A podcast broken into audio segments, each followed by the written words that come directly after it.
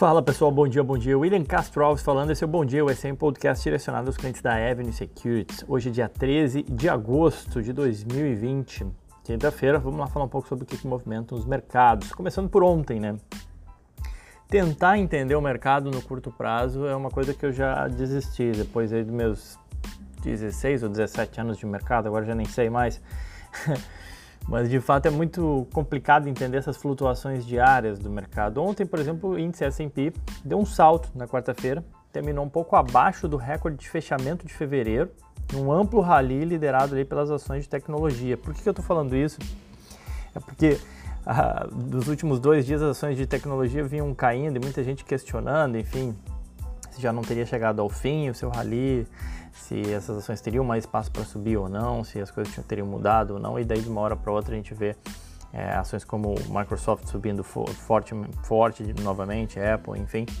É, então o mercado segue um pouco nessa dicotomia, digamos assim, né? O que puxou o mercado ontem foi uma recuperação das techs, né? E essa recuperação entre aspas, porque elas são as de melhor performance no ano, mas tinham caído nos últimos dias, né? O grande do o debate agora é, de fato, né, será que as techs elas já performaram demais? Será que caso a gente tenha uma vacina, outros setores não andarão mais, né?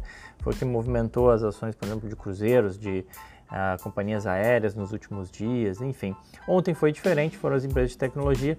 Durante a tarde, o índice ultrapassou brevemente o nível recorde de fechamento, que foi 3.386 pontos, lá no dia 19 de fevereiro é, a máxima da histórica intradiária é 3.393 pontos, está um pouquinho acima. Ontem o índice fechou, o índice S&P fechou a 3.380 pontos, muito perto, conforme eu falei, das máximas históricas lá de fevereiro. Dow Jones subiu 1.05, S&P 1.4 e Nasdaq 2.13. Destaque setorial, XLK subindo 2.3 de tecnologia, SOXX ETF de semicondutores subindo 3.2.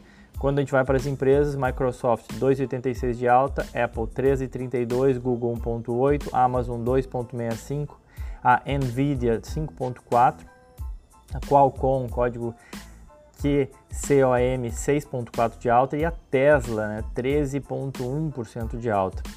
Ainda na tecnologia, a Activision Blizzard Games 3.3 ATVI, o código dela. Outro setor que foi bem também foi o setor de construção de casas, com o ITF ITB subindo 2,1%.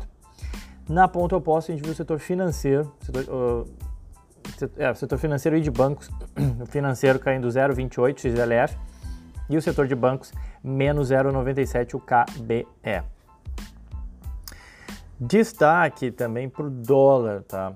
Ontem, né, o desembarque do governo aí de mais auxiliares do ministro da Economia, Paulo Guedes, em especial o empresário Salim Matar, né, que é o responsável pelas privatizações que até agora não andaram no Brasil, dentro de um cenário já permeado, digamos assim, por preocupações né, sobre se a equipe econômica vai ter força para segurar as contas públicas e não deixar furar o teto de gastos, isso gerou um certo mal-estar aí no mercado de câmbio ontem. É, o dólar alcançou 5,49 na máxima do dia, indo inclusive na contramão do movimento global da valorização de moedas emergentes. O Banco Central Brasileiro interviu duas vezes com leilões swap cambial, vendendo aí aproximadamente um bilhão de dólares no mercado e aí conseguiu, entre aspas, né, segurar a alta da moeda. O dólar fechou com alta aí de 5, uh, ah, desculpa, 0,66, fechou no 5,45 ainda assim, tá?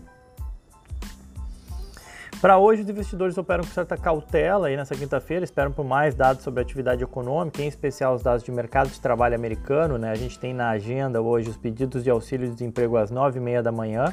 A expectativa é de que o número fique em 1, uh, milhão 120 mil novos pedidos de auxílio de desemprego, um número um pouco abaixo do registrado na semana anterior, dados às 9h30 do Brasil.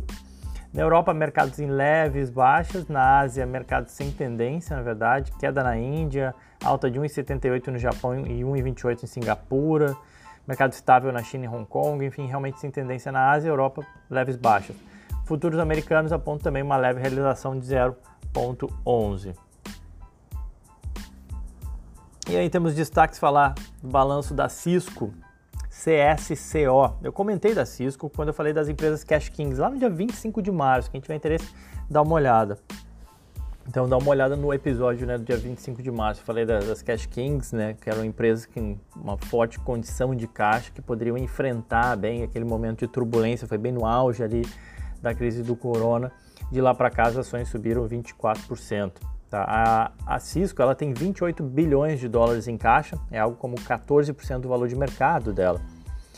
Quando desconta a dívida, ainda assim sobram 11 bilhões de dólares de caixa líquido. Tá? É, apesar disso, as, bom, as ações subiram ontem 1,93 na esteira aí das empresas de tecnologia, mas elas caíram aí mais de 6% no after, tá? Apesar da empresa ter entregue um resultado que ficou praticamente em linha com as estimativas dos analistas. O problema foi que o forecast, né, o guidance, a previsão né, que ela deu para o próximo trimestre, é, decepcionou. Ela vai reportar pelo quarto trimestre consecutivo queda na receita, estimada entre 7 a 9% de queda de receita. Nesse trimestre, as, as receitas da Cisco caíram 9% para 12,1 12 bi de dólar. É, apesar da queda de receita, os lucros cresceram 22%, graças aí à redução de gastos operacionais pela empresa. Ela reportou um, um lucro por ação de 80 centavos, é, é, 80 centavos de lucro por ação, tá? O que pesa contra a Cisco aí é que, embora grande parte do setor de tecnologia esteja crescendo, né, à medida que a economia se move para o universo online, né, a Cisco ela luta para acompanhar esse ritmo porque o negócio dela depende muito e sempre foi muito centrado em hardware.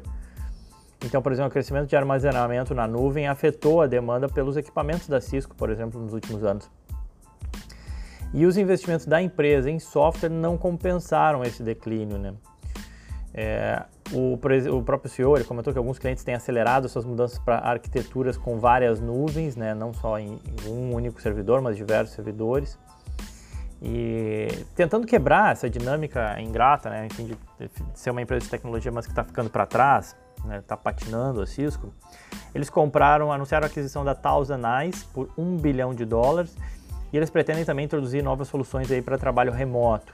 A Thousand Eyes, que eles compraram, é uma empresa de tecnologia que ajuda as empresas a monitorarem a sua rede de internet em relação a interrupções. É, a Thousand Eyes tem alguns clientes aí bem relevantes, Microsoft, PayPal, Slack, a Lyft, é, e aí vamos ver se de fato isso ajuda a trazer algum crescimento para Cisco. Eles também anunciaram a aposentadoria do atual CFO. Ah, no ano as empresas estão estáveis, tá? Então pro, não surfaram, é verdade, o crescimento de tecnologia, mas não trouxeram perdas para os acionistas. A empresa é avaliada em 200 bi de dólar e negocia a 17 vezes lucro, negocia abaixo da média de mercado, é, com um forte caixa, muito por conta disso que eu falei, né? De o mercado ter dúvidas em relação a da onde vai vir o crescimento da empresa. Né? Seguindo, a Lyft, LYFT, o código da, da ação, ela é a concorrente da Uber. É, ela divulgou o resultado do segundo trimestre ontem, mostrando uma queda de 61% na receita em relação ao mesmo período do ano passado e um prejuízo aí de 86 centavos por ação. O número esse é menor do que o mercado esperava, o mercado esperava quase um dólar de prejuízo, reportou 86 centavos. Receitas aí de 339 milhões, praticamente em linha com o que o mercado esperava. É, e o, o, prejuízo aí ele segue o mesmo padrão é, da, da Uber, né? Ou seja, de reportar mais e mais prejuízo. Ou seja, a Lyft né, segue o mesmo padrão da Uber. São duas empresas do mesmo segmento que ambas reportam prejuízos atrás de prejuízo, basicamente. É, eles até deram um guidance, né, uma estimativa de que estão caminhando para alcançar a lucratividade no quarto trimestre do ano que vem, ou seja, de 2021. Eles encerraram o trimestre aí com 8,7 milhões de motoristas cadastrados e uma receita por passageiro ativo de 39 dólares, que é bastante alto até, né, se a gente pensar.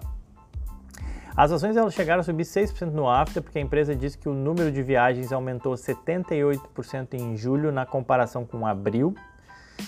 No entanto, né, o presidente e cofundador da Lyft, o John Zimmer, disse na teleconferência de resultado que a empresa pode precisar, suspender as suas operações na Califórnia a partir do dia 21 de agosto, se um tribunal não anular sua decisão recente que exige que a empresa e a concorrente Uber classifique os motoristas como empregados elegíveis aos benefícios da empresa e não como autônomos. A Califórnia representa 16% do total de viagens para Lyft, ou seja, é relevante, obviamente. É, a Lyft, além do negócio de caronas, né, ou de corridas, digamos assim, né, Eles têm aluguel de bike, scooters e entraram recentemente no, no segmento de aluguel de veículos. Diferentemente da Uber, eles não têm entrega de comida ou os fretes, né? Algo que ajudou a concorrente, a Uber, nesse trimestre. Para tentar fazer com que motoristas e passageiros se sintam mais confortáveis para voltarem a usar o serviço, a Lyft exigiu aí que os motoristas usassem máscaras durante as viagens a partir de maio e depois disso começou a distribuir máscaras e desinfetantes para as mãos também para os motoristas. Uma tentativa aí de melhorar, que é o core business da empresa, é o que sustenta, é o que de fato sustenta apesar do prejuízo, mas enfim, é, o, é da onde vem a, o core business da empresa. Né? As ações da Lyft elas acumulam 29% de queda no ano e 47% em 12 meses. A empresa vale 9,7 bilhões de dólares na bolsa. Em comparação, o Uber vale 56, né? Então, a Lyft não chega a 10, o Uber 56. E as ações da Uber sobem 3% no ano, caem 15 em 12 meses. Mas uma performance melhor aí do que da Lyft.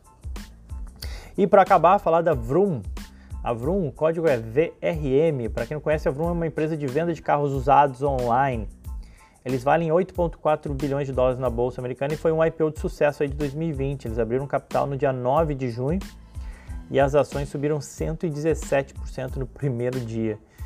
Né? O baixo valor de mercado ajuda um pouco a explicar também essa forte alta. Né? A ação ela saiu a 22 dólares por ação lá no dia 9 de junho e encerrou ontem né, com uma alta de 6,6 aos 69 dólares, né, uma alta de 213% de junho para cá é, é o foco aí da a proposta de ser uma empresa de um setor que já existe, super consolidado, mas de ser o player online, né? um dos players online. Tem outras empresas que atuam já nesse segmento. Tá? Bom, acontece que as ações pencaram aí 17% no, no after, depois que a empresa deu estimativas acerca do seu resultado do próximo trimestre, que obviamente decepcionou o mercado. A empresa espera reportar um prejuízo aí de 42 centavos, entre perdão, entre 42 a 37 centavos de prejuízo no próximo trimestre e uma receita aí entre 270 a 290 milhões no próximo trimestre. Questão é que o mercado esperava uma receita aí de, da casa de 345 milhões, né? ou seja, um pouco abaixo aí aquilo que a empresa espera reportar.